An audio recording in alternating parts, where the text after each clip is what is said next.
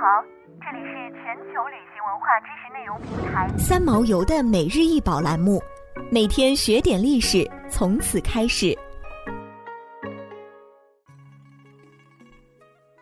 每天学点历史，从每日一宝开始。今天给大家分享的是战国彩绘人物黑漆莲。这件战国彩绘人物黑漆莲，足高十七点二厘米，盖径十三厘米。器直径十二点五厘米，圆筒形，有盖，盖及起各有三铜足，器身带一铜柄，盖及器内施朱漆，外施黑漆，盖外面画红、黄、绿各色图案纹，现收藏于南京博物院。我国先民很早就发明了彩绘，彩绘颜色有红、黑、白、橙、黄色等，这几种颜色醒目强烈。具有较强的视觉冲击力，其组合配色奠定了中国装饰色彩审美的基础。漆器之美，很大程度上在于它的多彩。彩绘是漆器最基本的装饰手法。楚国出土的漆帘，往往是用多种颜色的漆叶或油彩在漆帘上绘画纹饰。战国时期，漆器彩绘的色彩已十分丰富，有黑、红、黄、绿。灰、金、银等多种颜色，这说明当时的漆画匠师已经熟练地掌握了图案的构成法则。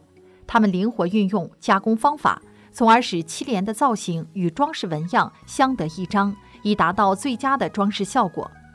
中国古代存放书具和化妆品的器具称为妆帘。我国妆帘是战国时期随着日用生活漆器的急剧增多才出现。妆帘是日用漆器的一个重要品类，漆器的起源都可追溯到新石器时期。春秋战国之际，随着漆器制作工艺的进步，便携美观的漆器在日常生活中占据越来越重要的地位。漆帘作为日用小型容器，亦开始流行。几乎是同一时期，铜镜的铸造工艺开始进入博兴期，装饰艺术也大为提升。加上漆帘和铜镜实用功能的进一步强化，使得这对组合迅速确定下来。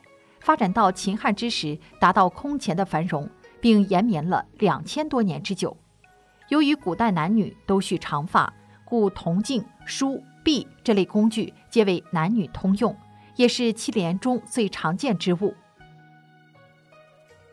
想要鉴赏国宝高清大图，欢迎下载三毛游 App，更多宝贝。等着您。